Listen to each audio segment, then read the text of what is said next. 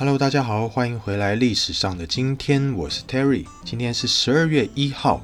还记得上个礼拜的节目有跟大家提过，台湾股市加权指数有可能可以超过恒生指数吗？没错，就在前几天，十一月二十八号，我们的加权指数呢，终于回违了三十年，超越香港恒生指数了。那那一天的台股收盘是落在一万七千三百四十一点二五点，因为香港恒生指数开盘后就持续的往下走低嘛，那它最低有低到一万七千三百零三点八二点，就在那个时候呢，我们终于超前啦。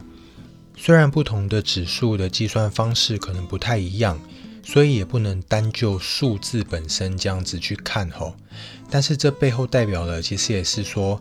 香港的经济逐渐的在衰退，而台湾的经济其实是越来越好的，而且就像上一集也有说到的，一定可以吸引更多的国外媒体、财经新闻来报道这件事情，所以对于世界上的人能够更看见台湾，我想还是有一定的帮助的啦。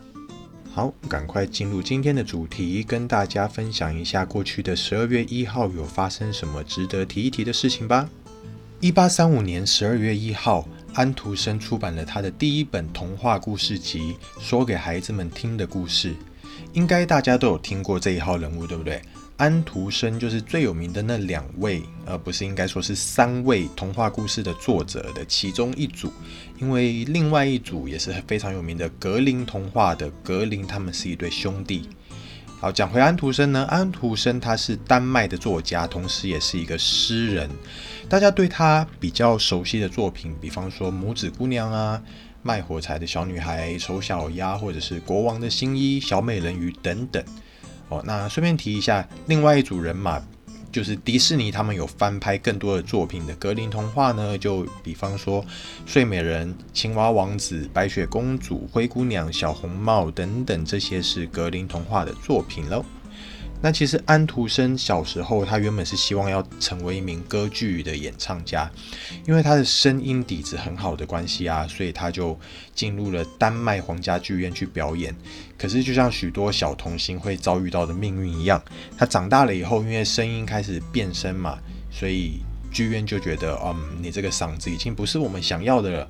于是呢，他就没有办法继续唱了。不能唱歌之后啊，在剧院里面就备受冷落，所以因为可能郁郁不得志吧，他的行径就越来越古怪，然后被大家当成一个疯子这样子。当然，因为没有办法表演，就赚不到钱，所以也常常饿肚子。好险，他还有一个另外一个才华，就是写作。后来得到了一些贵人的帮助啊，他慢慢的开始成为一个作家。另外，他也很喜欢旅行，四处去旅行，发表一些旅行记事，大部分都蛮受欢迎的。至于在童话方面呢，因为安徒生的作品比较创新，也比较大胆，而且带有一些人文的思想、一些哲学的观念，所以一开始其实没有很被接受。是一直到他过世之后，这些童话的价值才慢慢被大家所重视。这样，其实安徒生这个人呢，是一个很特别的人。除了刚刚提到唱歌剧之外，他甚至还有学过舞蹈，可以说是非常的多才多艺啦。另外，他的感情世界也非常的特别。在早年的日记里面，他自己有写，他不喜欢和别人发生性关系，可是呢，他还是会有生理需求嘛。那怎么办呢？所以他就会做一件怪怪的事，就是说啊，他会和女性聊天完之后，再回家自己打手枪。所以其实也不能说怪啦，就是可能是个人对于抒发自己性方面的欲望的不同方式。而且他不管是对女生或者是对男生，他都曾经用文字写下他满满的爱意，所以很有可能他是双性恋这样子，男生女生都 OK 的。那最后呢？他在年纪大了之后，因为有一次从床上摔下来，然后身体就变得越来越差，最后就离开这个世界这样子。所以啊，年纪大的长辈真的要非常小心跌倒诶，因为年纪大了之后，身体的恢复本来就比较慢嘛，所以一跌倒可能都要躺在床上很久很久。有很多人可能就是因为这样子躺下去就再也起不来了。而且除了小心跌倒之外啊。切记老人呢一定要做一点重量训练，还有功能性的训练，可以帮助维持肌肉量。一方面比较不容易跌倒之外啊，二方面是万一真的不小心跌倒了，那身体受的伤害可能也会比较小啦。OK，突然变成一个 卫卫教节目。那我们讲回安徒生啊，大家印象中的童话故事。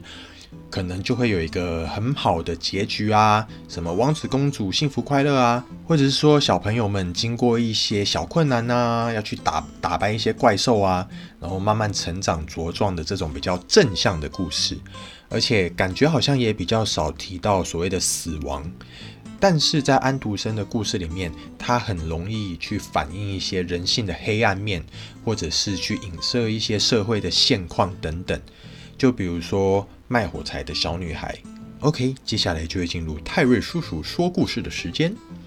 那个这个卖个火柴的小女孩啊，就是说有一个小女孩被她的爸爸逼去卖火柴来贴补家用，而且她爸爸还会因为她的销量不好呢，我就殴打她，所以呢，她也不敢回家啊。但是在一个十二月三十一号跨年夜，大家都应该很开心，家人团聚啊，许愿等等的。那他就一个人在路上，觉得非常的冷，他就跑到墙角这样子缩起来。他说：“太冷了，怎么办呢？”于是他就拿起他准备要卖的火柴，点燃了一根，想说靠着这个火柴可以让自己觉得温暖一点。可是也很奇怪，火柴的这个火这么弱，是要怎么温暖自己呢？不过可能因为当时真的太冷了，他也顾不了那么多，就唰点燃一根火柴。这个时候他就在火光中看到了一些幻影。比如说有圣诞树啊，然后还有圣诞大餐这样子。同时，他也看到天空中有流星闪过，他就想起他的外婆曾经跟他说，流星就代表了人类的死亡。他就想说，天哪，难道我年纪轻轻就要死了吗？他就想说，唉，既然都要死了，那我就多画几根火柴吧，反正也不用卖了。他就咻，就画了一根火柴。但是这一次，他在这个火当中啊，他看到了他的外婆。外婆可说是他的人生中唯一一位对他自己很好的人。然后他想说：“太好了，我可以看到我的外婆。”然后火灭了，外婆就不见了，对不对？所以他就一根接着一根，一根接着一根，把火柴点燃，就看着他的外婆，就觉得很开心，感觉自己好像终于可以跟外婆团聚了。于是就在最后一根火柴。也烧完的时候呢，这个小女孩就离开了这个世界。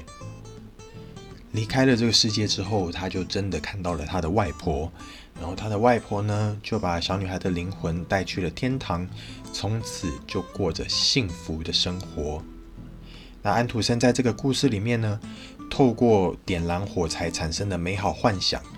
与实际上小女孩其实是非常冷，而且又很饿的这个状态形成了对比，看起来好像有很好的结局，但是其实女孩最后还是离开了这个世界。她想要透过这个童话去展现的是，对于穷苦人民。的悲惨，他觉得非常的同情，然后对于资本主义，他也觉得非常的不屑。在这个资本主义下，有那么多经济比较弱势的人过着这样子很很可怜的生活。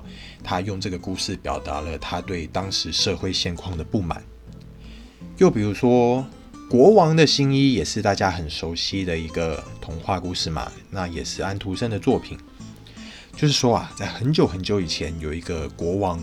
非常喜欢打扮，非常爱漂亮。每次他都希望他出现在众人面前的时候，他都是穿着最新最时尚的衣服。这个时候呢，有一天，城里来了两个骗子，他们自称他们是时尚大师，可能刚参加完 Project Runway 这样子。他们就来到这个城里，对国王说：“我们一定可以帮你做出最好看而且最特别的衣服。”甚至他们还说，他们用来做衣服的这种布料啊，很笨的人，或者是你工作不称职、德不配位的人，你是绝对看不到这个布料的。那国王就觉得哇，这么神奇吗？那国王就聘用了他们。好啊，这两个骗子呢，就在织布机上面开始纺织了。其实，在织布机上面根本就没有东西，所以他们还是在那边弄弄弄。可是其他人就算觉得说，哎，怎么怪怪的，也不敢说啊。尤其是国王还派出他的心腹来监督他们工作的情况。然后这些大臣来监督的时候，就发现说这个织布机上根本就没有东西。可是他们也不敢讲出来啊，因为讲出来了，不就承认说，要么自己是笨蛋，或是要么是自己工作不称职，或怎么样。所以他们就跟国王说：“OK OK，一切都在进度当中，没有问题。你的衣服一定是这个世界上最美丽的衣服。”好了，那最后衣服完成了，国王就非常的期待，会不会其实是有什么神奇的魔法可以变出一个很厉害的衣服？但是呢，当他看到这个衣服的时候，他整个傻眼，心想说：“到底衣服在哪里？”可是他也不敢承认啊！难道我要承认我是一个笨蛋国王吗？还是说承认我是一个不称职的国王？于是呢，他就很假装开心的收下了这件衣服，然后穿着这件衣服去街上巡视，见他的人民。那他的人民也是觉得说：哇，我的天哪，这个国王的衣服真的是到底在哪儿呢？但是他的人民也不敢讲出来，是一直到最后有一个非常小的小孩才跟国王揭穿了真相，然后这个国王也沦为全国人民的笑柄啦。那安徒生的这个故事也是反映出在成人的世界当中，很多人都是盲目的跟随别人的意见，人云亦云。像这些大臣因为害怕国王的权威，也因为害怕承认自己做事不利，然后不愿意点出真相。国王更是因为害怕丢脸，所以不愿意告诉大家他所看到的事实，最后就变成所有的人都被这两个骗子耍得团团转啦。好的，一九二二年十二月一号，溥仪在北京紫禁城举办了他的结婚典礼。那我们都知道，溥仪是清朝第十二任，也是最后一个末代皇帝嘛。他也是一个三进三出的皇帝，什么意思呢？就是他曾经有三次的登基。然后又三次被迫退位。第一次是光绪皇帝还有慈禧太后去世之后，他第一次登基。但是三年之后，革命军还有袁世凯协议啊，威逼利诱这个溥仪的养母隆裕皇太后下诏书，逼溥仪退位。后来呢，北洋政府的将军张勋，他企图想要恢复清朝，他就发动政变，又拱溥仪再度上位。但是这次他只登基了十二天，于是这个很倒霉的末代皇帝又再度退位啦。之后庄士敦就来到了北京，成为溥仪的导师。那在这个时期呢，溥仪对西方世界产生了非常大的兴趣，他甚至想说：“老子不想再留这个奇怪的辫子啦！”他就把他的头发给剪了。至于他最后一次登基呢，就是在西洽的主导，还有日本人的协助之下，成为满洲国的皇帝。但是在十一年后，因为日本投降，满洲国也跟着灭亡，他也宣布了退位。后来甚至被抓成为一个战犯。那这一切的故事呢，大家可以去看《末代皇帝》这部电影，非常非常的好看，里面都有把溥仪的生平的经过演出来，我觉得非常的精彩。那这里面也有稍微演到溥仪的婚礼啊，在溥仪结婚的时候，虽然清朝已经被推翻了，但是还是保持着对溥仪的尊称还有礼遇，所以他的婚礼其实是非常奢华的世纪婚礼。那个时候他一次娶了两个皇后婉容，然后文秀呢则是被立为淑妃。当时啊，本来依照这个结婚的习俗，迎娶皇后下轿子之前呢，皇帝必须要向皇后射三支箭。但是溥仪就临时决定说啊，算了，我不要射。可能是因为他不像以前的皇帝一样有机会去练习骑射，所以他可能箭术非常的差，他怕一箭就把他老婆给射死了。那听说溥仪的性功能是有一点问题的。所以他也不会和婉容还有文秀行房啦。那对当时的女子来说，甚至又是皇后还有妃子，所以他们的观念可能还是有非常的保守思想，就是必须要帮皇家开枝散叶嘛，然后甚至可以巩固他们在宫中的地位这样。而且最重要的当然是女生还是会希望跟自己亲密的另一半有关系啊，有一些肢体肉体上的发生性行为啊等等的。但是溥仪就是都没有，所以他们一定会觉得很不开心。那其实这两位可怜的女性在后宫中也是非常的郁闷呐。那最后这个皇后婉容就慢慢染上了毒瘾，甚至听说她有和侍卫私通，然后生下了一个女儿。这个女儿呢，最后甚至被溥仪丢到锅炉里面给活活烧死了。这样。那至于文秀呢，因为溥仪其实并不喜欢她，那大婚之后也一直冷落文秀，所以在一九三一年的时候，文秀呢，他就透过律师向溥仪提出了离婚。很酷哦，这个妃子啊自己提出要跟皇帝离婚。如果如意知道的话，应该拍手叫好吧。但是我们都会感觉说，哎，这个清朝的时候妃子离婚，那应该就是中国历史上第一个离婚的人了吧？那一旦其实不是哦，其实呃，中国的历史上第一个离婚的是在一九二二年张幼仪和徐志摩的离婚事件才是第一个打头阵的啦。那这一年也是溥仪结婚的那一年。一九五三年的十二月，《Playboy》台湾翻译成《花花公子》的这一本杂志呢，发行了它的创刊号。其实，在查资料的时候，有找到一些不同的发行日期，但基本上都是十二月，而且也蛮多资料是说是十二月一号的。所以就在今天十二月的第一天，跟大家分享这个故事，这样。那 Playboy 呢？它是一个美国人 Hugh Hefner 所创办的。他原本是读心理学系哦，所以难怪那么懂得抓住男人的心呐。Hugh 呢，他毕业之后做过很多行销啊、创意类相关的工作。他也在着手准备想要发行自己的杂志，但是后来因为遇到一些版权的问题，有许多的阻碍，最后好不容易哦，就是各种周转呐，一些金额发行了第一期的 Playboy。那第一期的 Playboy 的封面女郎呢，就是大名鼎鼎的美国性感女神玛丽莲梦露。这个封面照片呢，用的是她参加美国小姐选拔游行的一张照片，应该是在游行的花车上面，然后很开心对路人挥手，嗨，我是玛丽莲梦露的照片。那这个封面旁边还有文字写着说，啊，我们知名的玛丽莲梦露第一次出现在杂志上的全彩的裸照，就在我们这一本杂志里面啦。因为有这个玛丽莲梦露的裸照嘛。所以这本杂志的第一期其实销量呢是比 Hugh 他预期中还要好非常多，当时卖出了五万多本。那有据说呢，这本杂志当中刊登的这些照片，其实不是玛丽莲梦露特地为 Playboy 所拍的啦。听说是当时有人威胁要公开她的裸照，所以他就干脆一不做二不休，自己把这些照片卖给 Hugh Hefner。那其实一路走来，花花公子收到了非常多像是物化女性啊、贬低女性的批评，但是销量都还是非常的好，也发展出各种衍生商品，甚至还一度到股票上市。不过，就像所有的纸本出版物的命运一样啦，还是敌不过三 C 产品还有网络世界。然后，他们甚至在二零一六年的时候，曾经宣布他们不想再放裸照了，但是。其实很多人就是因为里面有裸照，所以才会买这个杂志嘛。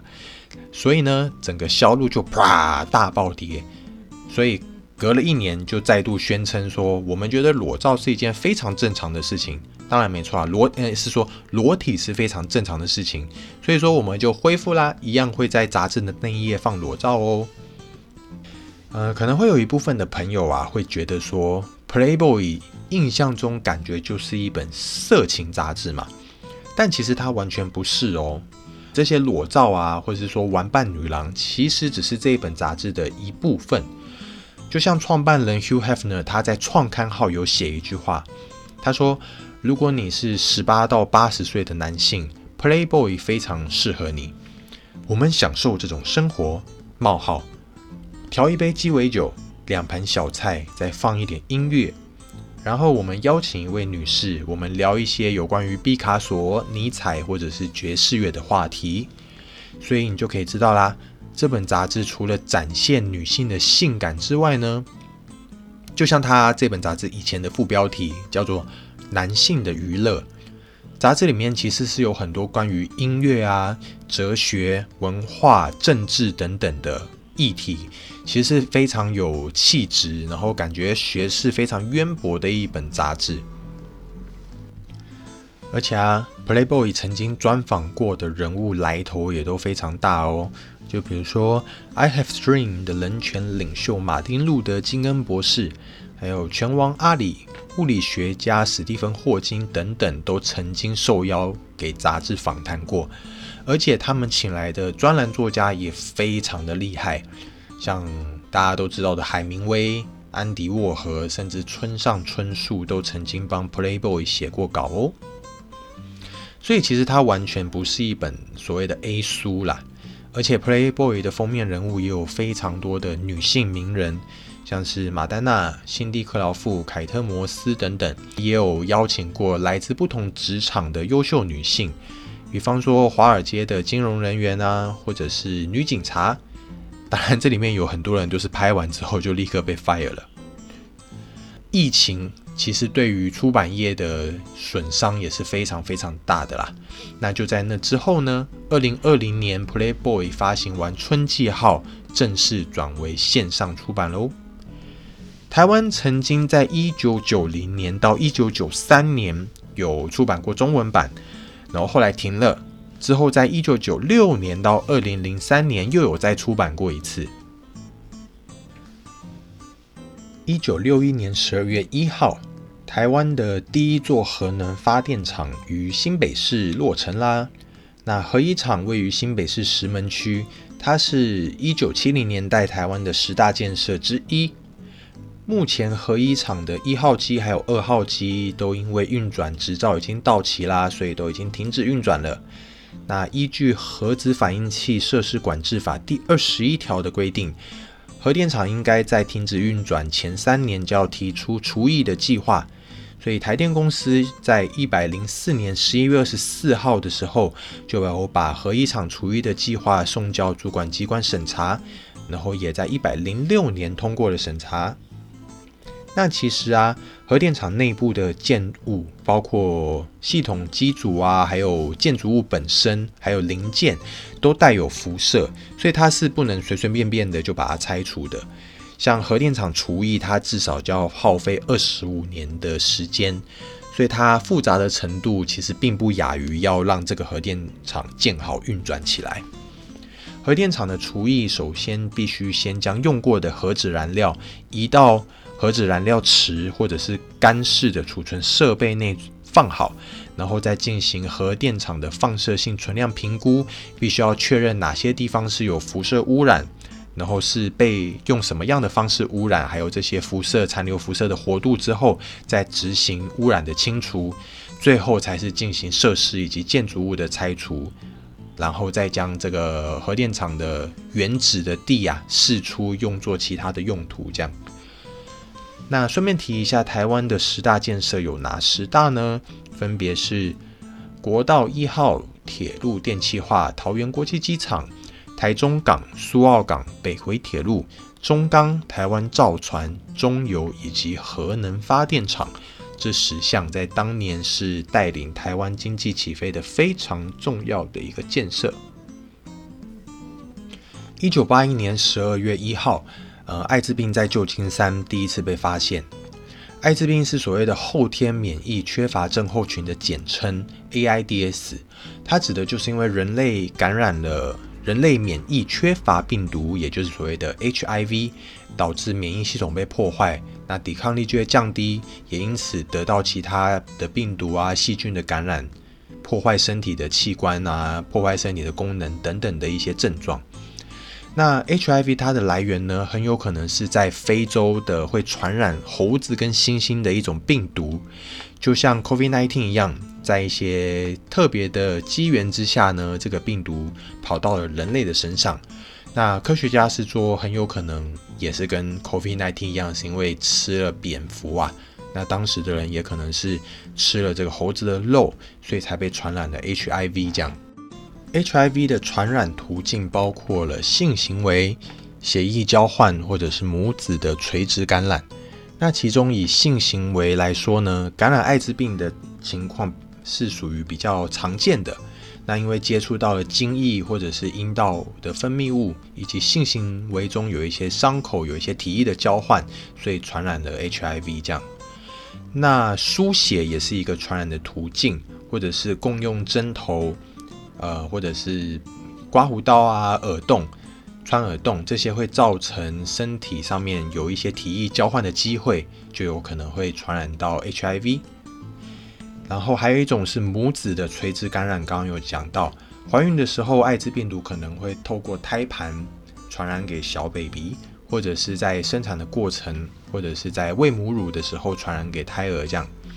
那其实艾滋病毒它是很脆弱的，它必须要在活体的细胞中才能够复制，所以它的传染机会其实并没有可能一些人想的那么高啊。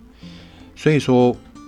它并不会经过空气或者是饮食去传染，也不会因为一般日常生活中有接触碰触到艾滋病患者就被感染。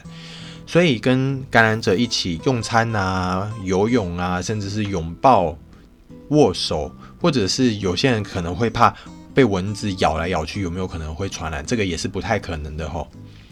所以啊，在日本电影里面，大家不知道还记不记得之前有一部叫做《告白》。那老师就骗学生牛奶里面加了艾滋病患者的血，结果那些学生就被吓得半死这样子。那其实这个传染途径也是不太可能的啦。不过当时那些小朋友都是小学生嘛，所以没有这些正确的知识也是正常的。可是成年人必须要知道的是呢，艾滋病毒就像刚刚提到的，它没有那么容易传染，所以不需要对于感染艾滋病的患者太过于恐慌这样子。啊，蛮多人知道的一个观念就是，HIV 的感染者如果他稳定的接受治疗的话，其实他的身体里里面是可能会测不到病毒量的。而且在国际上有一个共识啊，就是所谓的 U 等于 U，如果测不到病毒，其实就是代表它不具有传染力。那其实感染者有一部分是非常可怜的，他们可能是呃，真的是。因为母亲的关系而被传染，或者是真的是因为不小心接触到了呃感染者的体液而传染的，并不是说像有些人可能会想着说是一些比较复杂的交友关系才会传染到这些呃艾滋病毒这样子。当然呢，一定是复杂的交友关系，或者是有一些吸毒的人是很容易有机会会感染，但并不是所有的人都是这样。所以其实。现在已经比较不会了啦，可是还是很多人会一听到艾滋病，甚至是一听到感染者就非常的害怕，但其实是不需要这样子的。好，再来是一个有趣的小插曲。一九九四年十二月一号的时候，在中国的贵阳发生了空中怪车事件。为什么会想要分享这个呢？是因为我本身之前有去过贵阳，就是一个蛮有趣的地方。那当时依据贵阳车辆厂它的调查报告啊，是说当天晚上凌晨三点左右，有两个值班的警察呢，他们就在一个送物资的通道附近听到砰一个很大声的巨响，而且接着就有一股狂风扫过，感觉整个附近的东西都要被风吹走。然后根据当时啊有一个林场的厂副厂长他所描述，当天的凌晨晚上啊，天空中出现了闪电。而且还有下冰雹，到了再晚一点，又有出现很像火车很巨大的声响，然后甚至在外面还出现了很强烈的闪光，也非常多人看到。那当地的居民呢，声称听到空中有巨大的轰轰轰轰轰的声音，感觉就很像是那种大型的车辆经过的声音，而且是从空中传来的哦。然后也有目击者说看到了各种不同颜色的闪光从空中呼啸而过，甚至还有人说看到空中有两个火球啦，这样噗飘过去。现场还有发现像那个野兽爪子形状的灼烧的印记。然后当时啊，记者的调查还有照片都显示现场有大量的树木。被以一种很奇特的方式折断，就是不太可能是自然发生的现象。还有一些树是直接整个连根被拔起，所以啊，这个事情在当时的中国也是非常引起舆论的哗然呐。到目前为止呢，这件事情还是中国的三起，据说是外星运输工具的目击现象之一。好。接下来，二零零六年十二月一号，南非成为世界上第五个，同时也是非洲第一个承认同性婚姻的国家。那整个世界上第一个承认同性婚姻的是荷兰，荷兰是什么？荷兰。那亚洲就是我们台湾之光啦，台湾是亚洲第一个承认同性婚姻的国家。那同一天，也就是二零零六年的十二月一号。杨乃文发行了第四张专辑《女爵》，那距离他的上一张《应该》啊，专辑名称叫做《应该》，隔了五年多。在这之前，他的前三张专辑其实大概都是隔一两年、一两年就会发行这样，但是到《女爵》隔了非常的久。